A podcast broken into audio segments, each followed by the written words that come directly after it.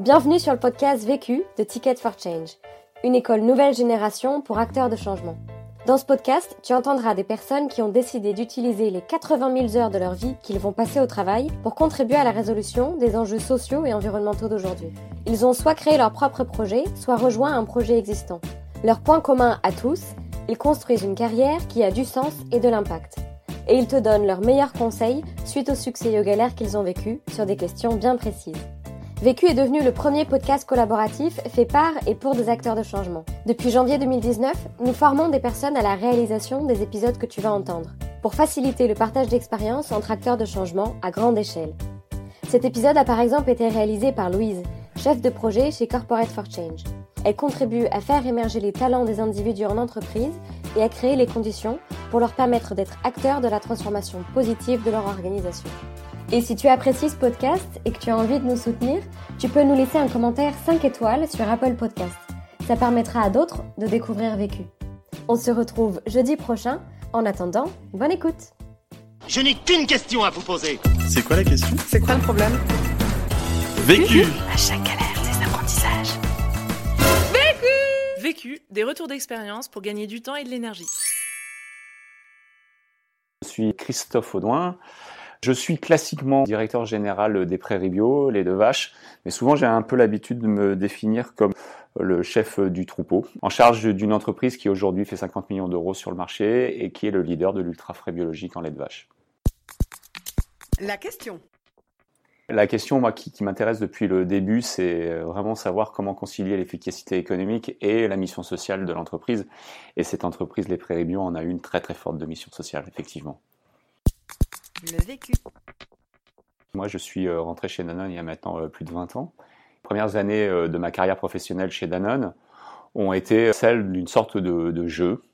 C'est-à-dire que je considérais mes postes, ma carrière, mon activité et mon impact dans l'entreprise comme une sorte de jeu, avec un terrain de jeu délimité, des règles du jeu et une partie qu'il fallait évidemment gagner la plupart du temps pour être toujours plus performant, pour être le meilleur, pour gagner les concours de vendeurs, pour gagner de la part de marché, pour être en gros le meilleur et être leader. En fait, il y a maintenant un peu plus de, de 12 ans, au moment où l'aventure Les Deux Vaches s'est présentée à moi, comme dans un premier temps, une suite du jeu. C'est-à-dire que quand cette activité est née, a émergé de Danone, avec l'idée de créer une entreprise dans l'entreprise, eh bien, cette histoire-là m'a intéressé, mais finalement simplement pour entreprendre, parce que, parce que j'avais toujours rêvé d'entreprendre et que très franchement à l'époque, après une quinzaine d'années passées chez Danone, j'avais l'impression d'avoir fait le, la, le, tour de la question et, euh, et je me disais à l'époque que peut-être j'allais quitter euh, ce groupe pour justement entreprendre et créer mon entreprise. Et il s'agissait déjà à l'époque, et c'est le modèle est resté, de créer, d'inventer une entreprise dans le groupe, donc euh, vraiment de, du pur entrepreneuriat. Et cette histoire-là m'a intéressé. Et puis il y a eu à un moment, très peu de temps après avoir pris mon poste, je suis tombé malade, j'ai eu un gros problème qui a impacté très fortement mes capacités respiratoires et étant un grand sportif et ayant toujours adoré le sport et notamment la course à pied d'endurance, eh bien, il a fallu, suite à ce problème-là, changer complètement ma façon de courir. Jusqu'à maintenant, la course à pied était un jeu, était un jeu de performance, était un, jeu consistant à aller toujours plus vite, à battre des records de temps sur des longues distances. Et franchement, ça me plaisait beaucoup. Et là, du jour au lendemain, j'ai perdu la capacité justement de courir très très vite. Mais un peu comme nous aujourd'hui face à tous les enjeux qu'on a climatiques, environnementaux, sociaux, j'étais obligé de me poser ces questions-là. Et donc je me suis mis à l'époque, avec ce problème-là, à courir très différemment, me dire que plutôt que de courir vite, je pouvais courir longtemps et loin. Donc plutôt que d'aller très vite, plutôt que d'être sur la performance, comment être durable? Est-ce que la durabilité, c'est pas aussi une façon d'être performant? Premier apprentissage.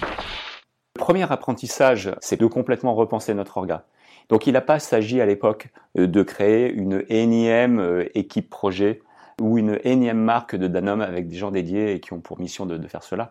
Non, on a décidé de créer une entité juridique, une entreprise dans le groupe qui a eu pour conséquence très très claire, eh bien d'abord de protéger les salariés travaillant dans cette organisation-là et en leur donnant du coup de l'autonomie, de l'indépendance et puis surtout le sentiment très fort d'appartenance à une aventure qui est une aventure d'entreprise et qui n'est pas juste une aventure de lancement de marque. Donc ça, ça a eu un, un impact très fort sur l'efficacité et sur la, la durabilité de la mission euh, dans le temps. L'autre avantage énorme de travailler de cette façon-là, c'est que cette organisation-là nous a aussi protégés financièrement des arbitrages avec, avec mon groupe et également des relations avec, euh, avec nos clients. Du coup, les discussions notamment avec nos grands clients ont été complètement différentes en étant considérées comme une petite entreprise au sein d'un grand groupe que plutôt un grand groupe en relation avec des grands clients. Deuxième apprentissage.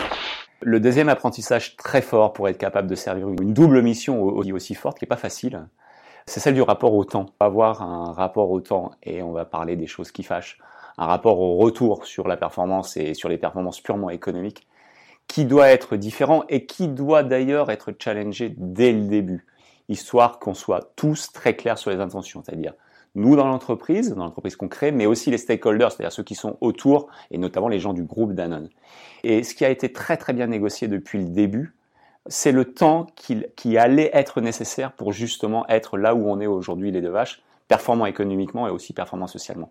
Et je me souviens très bien que à, l'époque, j'avais un patron qui est Gary euh, Ishberg, qui est donc le fondateur de Stonyfield Farm aux États-Unis, qui, a fait comme nous, mais 40 ans avant, euh, le, même chemin. Et la seule chose qu'il racontait à l'époque euh, à mes patrons quand on s'est lancé, c'est qu'il allait falloir prendre du temps pour y arriver. Et que lui, à l'époque, en 30 ans, il avait fait de Stonyfield Farm une magnifique entreprise dont tout le monde était fier au sein du groupe, mais que pendant 10 années, il avait eu énormément de problèmes, qu'il avait eu du, mal à être rentable, à être profitable, et qu'il avait fallu être très patient. Et qu'un certain nombre de projets, notamment à impact social, n'auraient jamais été faits si il y avait eu obligation de réussir dans les 18 mois et les 24 mois économiquement. Troisième apprentissage. Troisième apprentissage, euh, c'est aussi d'avoir un autre regard sur l'argent. Mais souvent, l'argent est très lié au temps. Temps et argent, c'est retour sur investissement. Temps sur, et argent, c'est retour sur impact positif. C'est-à-dire que même quand on met en place, on a décidé par exemple, nous, il y a 8 ans, euh, de mettre en place un programme de structuration de filière en Normandie qui s'appelle Reine Mathilde on a investi beaucoup d'argent au début, on n'a eu aucun résultat. Mais on était convaincu au fond que les résultats à un moment arriveraient. Et quand on transforme comme ça, qu'on travaille sur des filières, qu'on vient se rapprocher des éleveurs pour les aider, pour leur apporter du soutien technique, ça ne paye pas en, deux semaines ça ne paye pas en, trois mois. Donc euh, le, rapport à l'argent, il est évidemment fondamental. Il est aussi fondamental, et ça c'est quelque chose que je recommande à tous, dans la gestion même d'une aventure comme celle-ci en tant qu'entreprise ou en tant que business model. C'est-à-dire que si on veut vraiment changer les choses socialement, il faut être capable de challenger les comptes d'exploitation de ces entreprises-là. Il faut être capable de regarder différemment les ratios. Il faut être capable de parler en masse de valeur plutôt qu'en ratio de pourcentage de profitabilité sur chiffre d'affaires ou ce genre de choses. Et puis, il faut surtout, enfin, être capable de compter les choses. On parle de plus en plus d'externalités positives. Eh bien, pour le compte d'exploitation d'une entreprise, je pense qu'il va falloir s'arrêter de compter uniquement les chiffres et le profit et la profitabilité, mais il va falloir être capable très très rapidement de suivre une double, une triple comptabilité, en suivant également l'impact financier qu'on peut avoir sur toutes les décisions qu'on prend, positif ou négatif. Moi, mon principal rôle en tant que chef du troupeau pendant des années, ça a été notamment euh, d'essayer d'acheter du temps et, de faire de l'argent un non-sujet.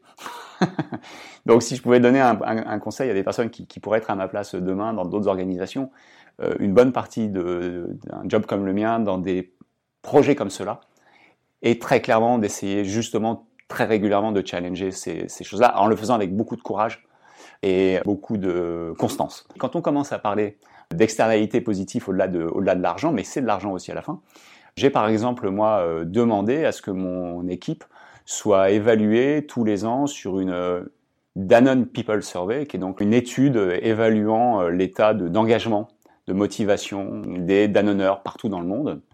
Et je tenais beaucoup à ce qu'on fasse cette survey. On n'était pas obligé de le faire puisqu'on n'a pas la taille critique pour le faire. Mais moi, j'ai voulu qu'on le fasse. Et j'ai voulu euh, montrer euh, à Danone, en évaluant justement mon équipe, qu'une organisation comme celle-ci, qui parfois d'ailleurs, c'est pour ça que je fais le lien avec l'argent, est un peu plus coûteuse qu'une organisation très très efficace, très lean comme on dit.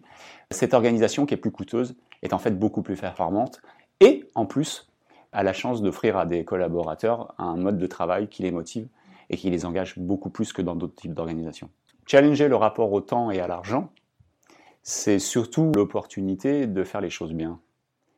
C'est-à-dire qu'il hum, nous est très souvent arrivé euh, chez euh, les deux vaches, et là ensuite charge à moi, en haut de l'organisation, d'acheter justement du temps, de repousser des projets de lancement, alors qu'on devait le faire, alors que le temps, le marché nous obligeait à lancer très vite parce qu'il fallait qu'on le fasse.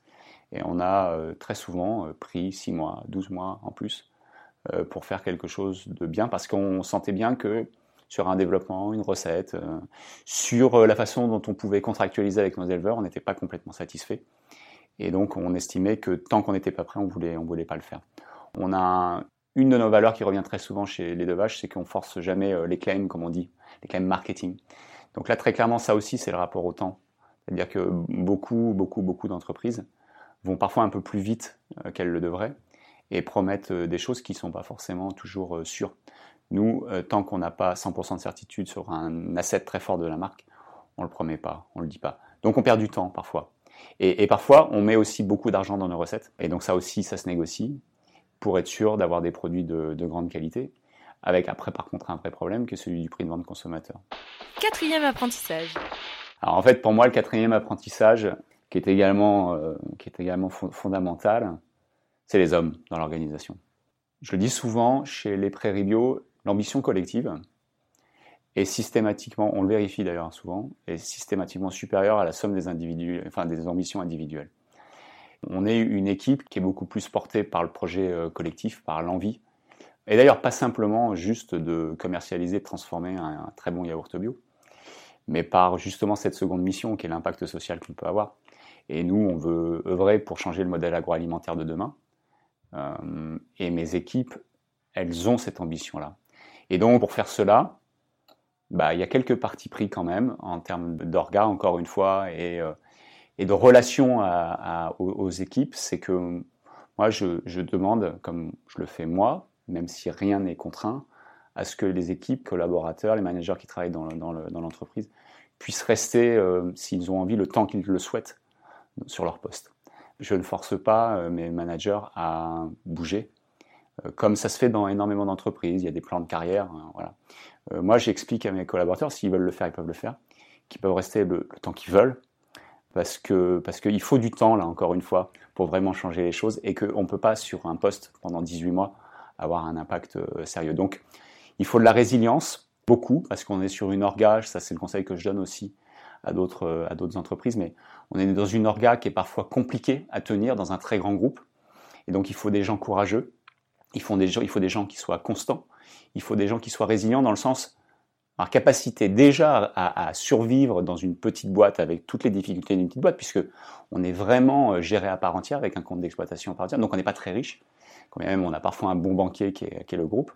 Mais la résilience, elle est aussi très fortement liée aux interactions avec le groupe et avec Danone, qui sont, vu qu'on est très particulier au sein du groupe, assez, assez euh, différentes et parfois complexes et parfois incomprises de l'extérieur.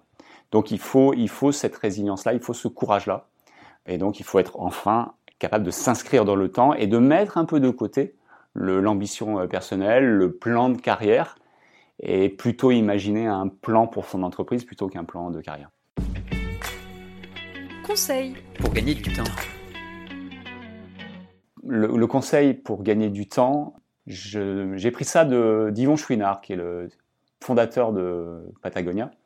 Il a monté sa boîte tout seul, il n'a jamais fait d'études. Et donc il, parle quand même du fait qu'il manage avec un MBA. Euh, mais c'est pas le MBA classique, c'est le management by absence. C'est-à-dire que tout le temps, il a fait le choix euh, de prendre de la distance avec son entreprise pour sortir, pour se frotter à l'extérieur, euh, pour ramener justement tous les frottements à l'intérieur. Et surtout, surtout quand il sort, eh bien, euh, il laisse du temps à son à son équipe, il laisse du temps à ses collaborateurs, il les rend beaucoup plus autonomes et responsables. Et surtout, il le fait en partant du principe qu'il n'a aucune inquiétude à prendre de la distance. Et donc, peut-être à gagner un peu de temps pour ne pas passer du temps sur certains sujets, parce qu'il a la certitude que 100% de ses collaborateurs sont engagés autant que lui. Conseil pour gagner de l'énergie. Le conseil que je donnerais pour gagner de l'énergie, pour moi qui suis ni, un intellectuel ni un artiste, c'est de pratiquer une activité euh, sportive régulière.